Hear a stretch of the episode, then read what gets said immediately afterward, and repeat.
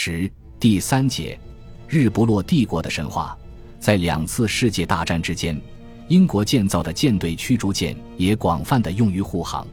这些舰队驱逐舰由 A 级之级的舰船组成，共中包括后来交给加拿大海军的一些舰船。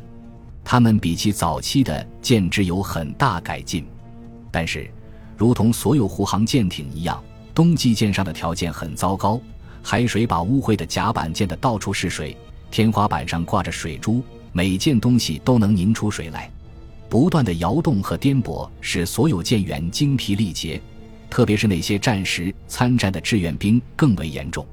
所有舰上都有许多人员伤亡，有的断肢，有的断掉肋骨等等。到战争爆发时，舰队驱逐舰全部装上了声呐装置，并按标准装上五组深水炸弹。这些舰虽然续航力低，但在当时情况下是很适合担任护航任务的。英美海军在战争爆发后不久建造的驱逐舰有布族级和本森级，以及 G 级与 K 级。布族级比原设计稍有改变，它减少了鱼雷，装上了较重型的火炮。加拿大海军的布族级则增加了反潜装置，以便能进行长时间的护航作战。装载大量弹药时间的手部压力很大。伊洛魁号有一次在比涛汹涌的海面上，手部舱壁几乎凹了进去，前尾也险些倒塌。本森级、J 级和 K 级都很相似。英国的舰队驱逐舰是根据三十年代初期进行的许多次夜间演习的经验而设计的，因此侧影很低，装有六门火炮，舰体一般比早期的设计大得多。最明显的特点是只有一个大型烟筒。这些舰船只担任舰队护航任务，但是当护航运输队缺乏护航舰艇时，他们也会从主力舰队调出，对护航运输队担任短时间的护航。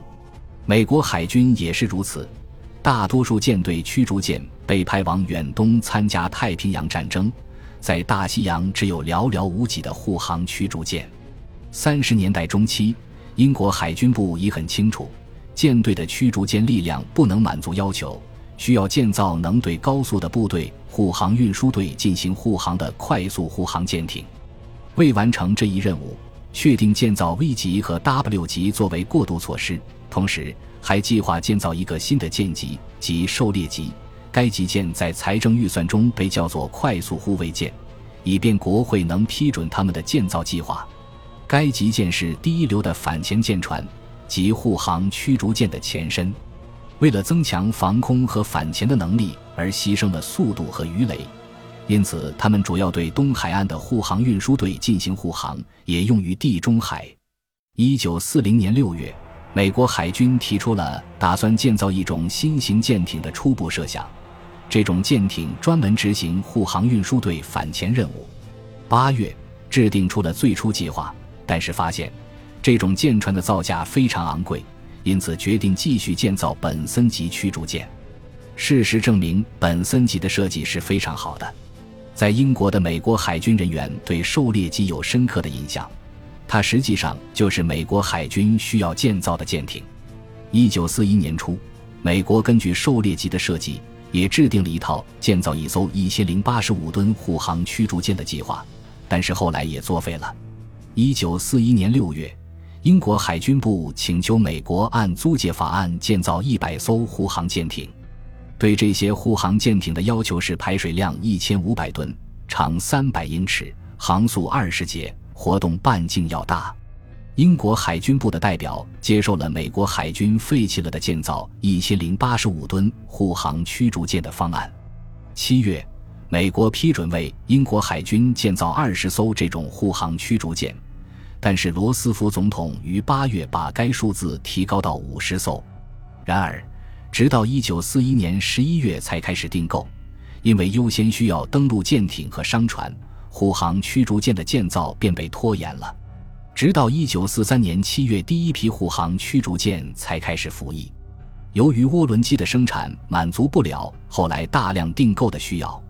因此，不少护航驱逐舰只得装上柴油机和涡轮电力发动机。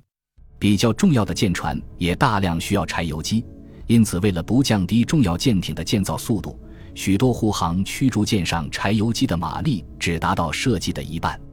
为了尽快建成这些护航驱逐舰，采用了包括预制焊接构件在内的大量生产技术。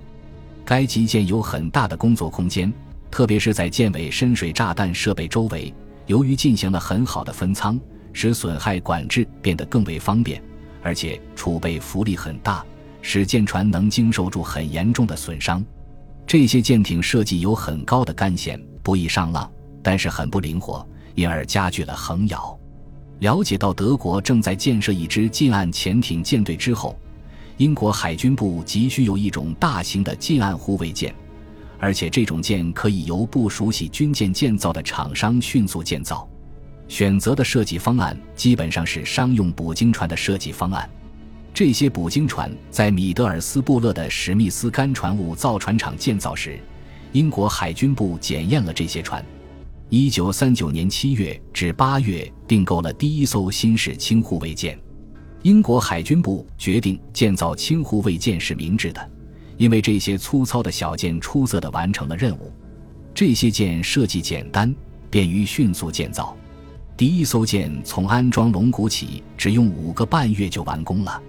到一九四零年五月，大批轻护卫舰开始服役。加拿大海军为了建立自己的护航部队，也开始建造轻护卫舰。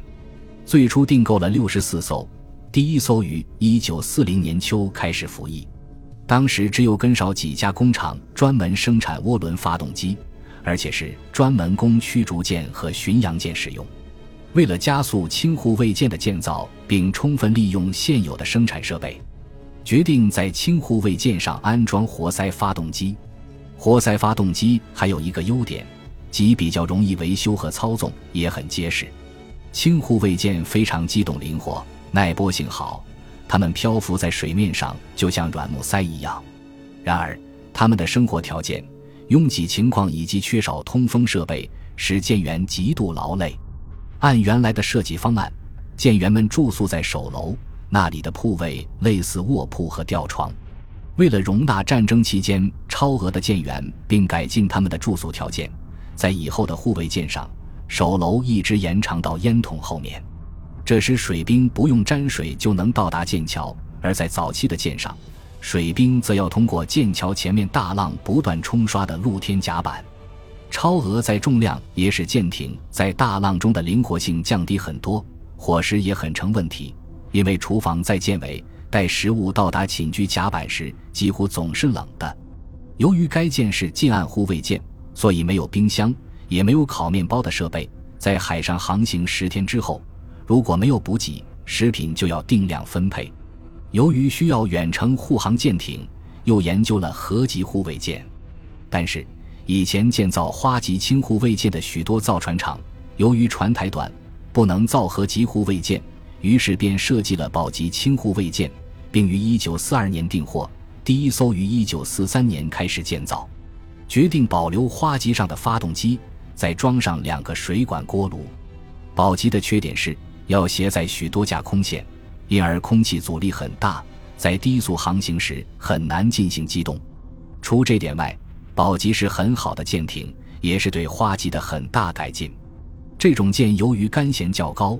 更加上不易上浪，反潜装备也很优良。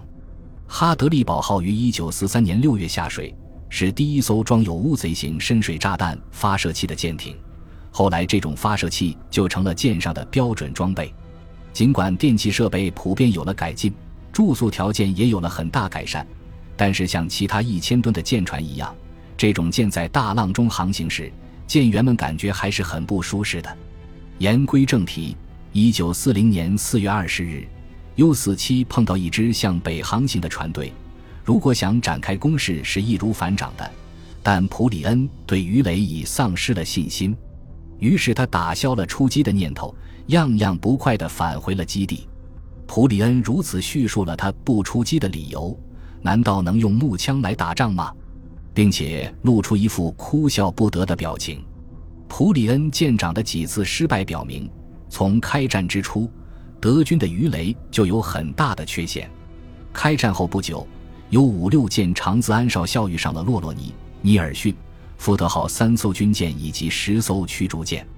U 五六对这个护卫严密的舰队展开了凶猛的攻击，有三枚鱼雷砰的的撞上了尼尔逊号，却没有一枚爆炸。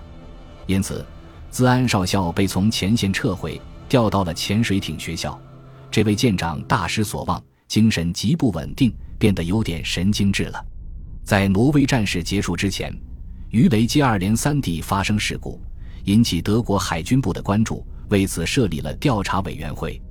据查，鱼雷的瓷器发火装备之所以屡屡出现莫名其妙的故障，很可能是由于北方海域蕴藏着大量的矿石。不过，普里恩少校当时使用了激发发火式鱼雷，没想到也出了故障，所以肯走是鱼雷续航的深度过大，致使无法爆炸。这样就等于游艇不再拥有有效的武器了。四月二十日，鱼雷委员会从各个方面进行调查。